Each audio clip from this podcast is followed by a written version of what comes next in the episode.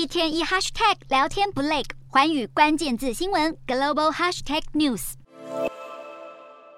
巴尔干半岛国家阿尔巴尼亚在调查七月一起网络攻击案之后，总理拉马在七号就宣布要与伊朗断交，并下令伊朗的外交官和使馆人员要在二十四小时内离境。好，进一步来看到，拉马就表示，这一场网络攻击瘫痪了公共服务，清除数位系统，还骇入了国家记录，窃取政府内网电子通讯，引发了国内混乱不安。针对此事，美国华府也表示，美国断定伊朗必须要为网攻行动来负责。对于北约盟邦遭遇到这种行动，美国也将追究伊朗政府的责任。